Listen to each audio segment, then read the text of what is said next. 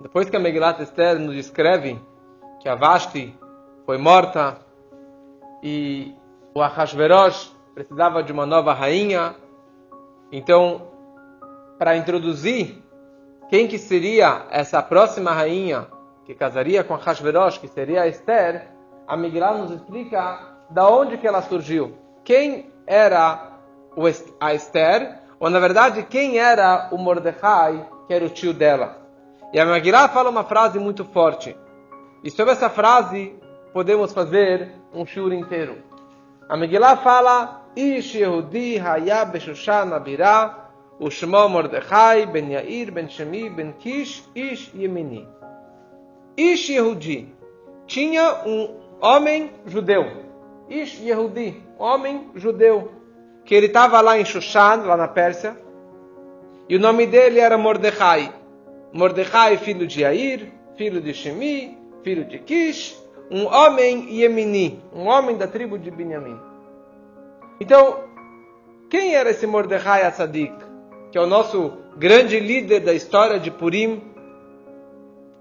Mas, antes de falar o nome dele, a já fala que ele, ele era chamado um Ish Yehudi. Porque Yehudi representa o poder dele. Representa a alguém que nega a idolatria, alguém que vai contra algo que vai contra Deus, ele é chamado, ele é apelidado de Yehudi. E a primeira vez que Mordecai começa a aparecer, como já falamos antes, foi na refeição do Ahashverosh. E na refeição de Ahashverosh, Mordecai ele era obrigado a estar lá, porque ele era um ministro, ele, estava servindo na festa, ele era um diretor da festa, então ele era obrigado a estar lá, junto com Haman etc. Mas ele estava lá e ele proibiu que todos os outros judeus viessem, e vieram para a festa. Mas onde estavam todos os outros líderes judaicos? Onde estavam todos os outros tzadikim? Todos os sábios da grande assembleia do Sanhedrin? Onde eles estavam? Eles também foram exilados lá para a Pérsia, para Shushan. Os judeus eles eram, estavam em Israel. Quando Nabucodonosor destruiu o templo, os judeus foram para a Babilônia, porque Nabucodonosor era um rei babilônico. Daí quando teve aquela história que o Koresh, o Dariavesh, os reis da Pérsia e de Medai, eles mataram o Belshazzar, que era o rei da Babilônia. Então eles pegaram todos os judeus que estavam na Babilônia e levaram eles para a Pérsia, para Shushan, incluindo Mordecai, incluindo um Sanhedrim, Daniel e todos os objetos que estavam no templo. Então eles estavam todos lá em Shushan. Mas na hora da festa, onde estavam todos os líderes? Cadê todo mundo? Todo mundo fugiu. Na hora que eles viram o que estava acontecendo, que os judeus estavam se assimilando e que eles foram convidados para o banquete do Ahashverosh, os líderes, os tzadikim, eles fugiram para não é, estar numa situação constrangedora que eles têm que ir para a festa, mas eles não vão na festa. Então tinha um casamento do meu primo lá em outro país, então acabei indo embora. O único que ficou lá foi Mordecai. O único que peitou, que enfrentou tudo o que estava acontecendo lá, foi o Mordecai. Por isso que ele é chamado de Ish Yehudi. Outra explicação porque ele é chamado de Ish Yehudi, apesar que ele não era da tribo de Yehudá, da tribo de judeus, judi, do, do, do, Judá. Ele era da tribo de Benjamim, como a Miguelá fala, Ish Yemini. Ele era um descendente de Yemini, que representa Benjamim. Então, por que a Miguelá fala Ish Yehudi, que ele era da, da tribo de Yehudá?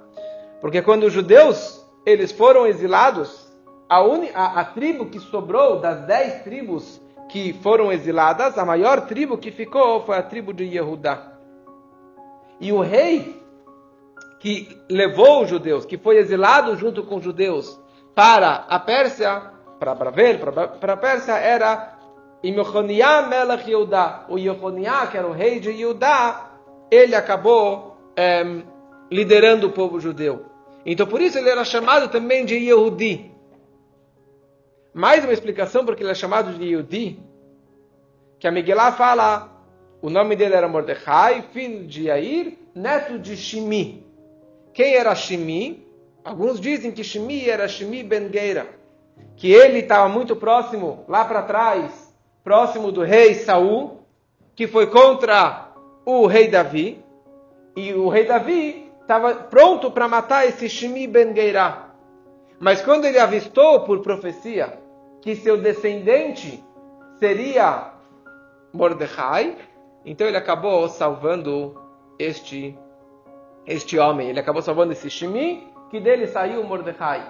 Então, pelo mérito, quer dizer que Mordecai existia em mérito do rei Davi, que era da tribo de Yehudá. Então, mais uma explicação porque Mordecai era chamado de Ish Yehudi.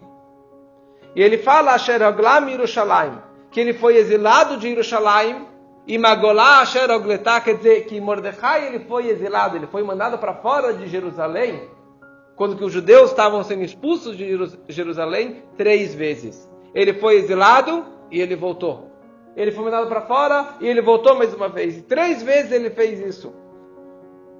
E ele era chamado de Ish Yehudi por causa que tinha uma estátua muito grande é, com a imagem do Nabucodonosor de Nebuchadnezzar. E todos que passavam na frente daquela estátua, eles precisavam se curvar por essa estátua. Precisavam se ajoelhar por essa estátua. E o conselho dos mestres da época era você fugir. Não passa na frente, você não vai passar por uma situação você tem que se curvar por uma idolatria. Todos fugiram, mas Mordecai não fugiu. E quando chegou a situação que Haman virou grande líder e teve aquele decreto que todo mundo precisava se curvar, se ajoelhar perante o Haman, todo mundo fugia de fininho. Mas Mordecai ficava de pé, encarando o Haman. Eu não vou me curvar perante você. Eu não vou fugir. Eu vou ficar de pé na frente de você, não tenho medo de você, não tenho medo de ninguém, não vou me curvar perante ninguém. Isso que era Mordecai. Ele era um líder firme e forte, aconteça o que acontecer, mas ele não se importava, ele continuava com esse seu, com a sua, sua posição. E isso está representado no nome dele, Mordecai. Mordecai vem do nome Mor. Mor é uma especiaria é, amarga, mar de amargo, mas quando você coloca no fogo, ele acaba tendo um aroma é, gostoso. E isso que era a situação de Mordecai. Ele sofreu muito, ele foi exilado de Jerusalém, de Israel, sofreu, apanhou, foi perseguido. Mas com todo o fogo que ele passou, com todas as dificuldades que ele passou, ele acabou brilhando, ele acabou, na verdade, sendo o grande líder. Na verdade, não somente Mordecai é chamado de Yehudi, mas a Torá, a Megillah descreve mais para frente que todo o povo era chamado de Yehudim. Lá, como a gente fala no final da Megillah, a gente fala no final do Shabbat, lá Yehudim.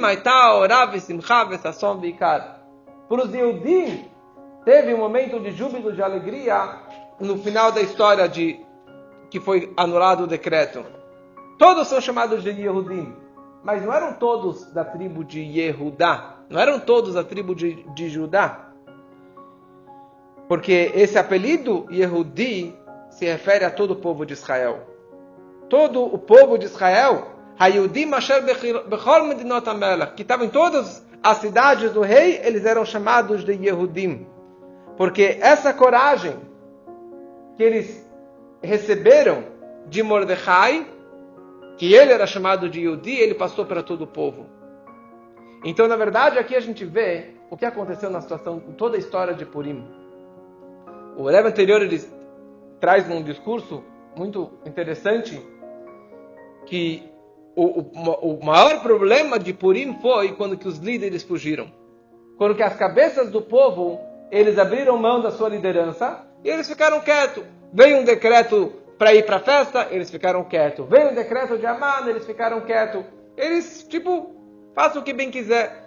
Na hora que os nossos líderes, os nossos presidentes, os nossos grandes rabinos, nossos grandes mestres, se eles ficam em silêncio, então o que, que o povo vai falar? O povo vai fugir, ou o povo vai se assimilar, o povo vai perder os valores judaicos. E que foi que aconteceu? O, o decreto de Amman veio porque todos os líderes eles ficaram quietos. Eles não abriram mão, eles não encararam, eles não foram contra. Só Ish só um homem, Mordecai. Só ele que encarou toda aquela situação. E, e, esse, e esse silêncio da liderança causou a grande assimilação. E, essa, e esse silêncio que causou que os judeus fossem para a festa. E esse silêncio dos líderes causou o grande decreto de Haman. E daí aconteceu toda a história. Toda a história de Purim aconteceu por causa do silêncio dos líderes. E daí veio o decreto e o povo ficou desesperado. Mas na hora que veio essa grande quebra, na hora que veio um decreto tão severo como esse, e o povo ficou desesperado, daí que aparece o papel do Mordecai. Aí que aparece principalmente o papel de um Rebbe, de um tzadik da geração, do líder da geração, do pastor fiel, o pastor que sustenta a fé e que vai revelar a fé profunda de todo o povo, isso que foi o papel de Mordecai. Que ele aproveitou esse momento de dificuldade do povo, conseguiu revelar dentro de todos os povos, homens, mulheres e crianças, dos maiores tzadikim, do Sanhedrin, do, dos líderes comunitários, até o povão, até aqueles que foram na festa, até aqueles que estavam assimilados. Ele conseguiu despertar dentro de cada um a sua imuná, a sua fé profunda em Deus. E todo o povo acabou retornando. Todo o povo acabou fazendo chuva. Então teve aqui dois purims. O primeiro purim, que foi na verdade quando que foi o momento da quebra, e, e, e depois, um ano depois foi a grande vitória quando que Aman foi enforcado e foi e foi tudo é, e transformou a desgraça em grande alegria. E esse que é o papel do líder da geração. Esse que é o papel do Mordecai daquela geração e o líder e o Rebbe de cada geração. Dele conseguir, na verdade, despertar a emuná que tem dentro de cada judeu. Todo judeu ele tem uma emuná. Todo judeu, todo judeu ele é um Yehudi. Ele tem essa conexão direta com Deus. Ele tem um Yud no nome dele, que representa aquela Neshama, que representa a faísca divina que está dentro dele. Só que às vezes essa alma pode estar esquecida, ela pode estar deixada de lado. Mas na hora de uma dificuldade, vem o líder e ele manda uma mensagem. Vem o líder e ele dá uma força para que todo aquele povo consiga realmente ser um Yehudi, e despertar aquela chama esquecida e dessa forma se conectar com o Yud, se conectar com a Hashem lá em cima. E foi isso que trouxe a salvação. Quando eles fizeram essa chuva, quando eles fizeram esse retorno, isso que acabou trazendo a salvação para o povo, que assim seja também para a gente, que o nosso retorno, as nossas, a nossa volta e a revelação do, da nossa alma judaica, do Yehudi dentro de cada um, é isso que vai trazer a grande redenção, que seja muito em breve, se Deus quiser.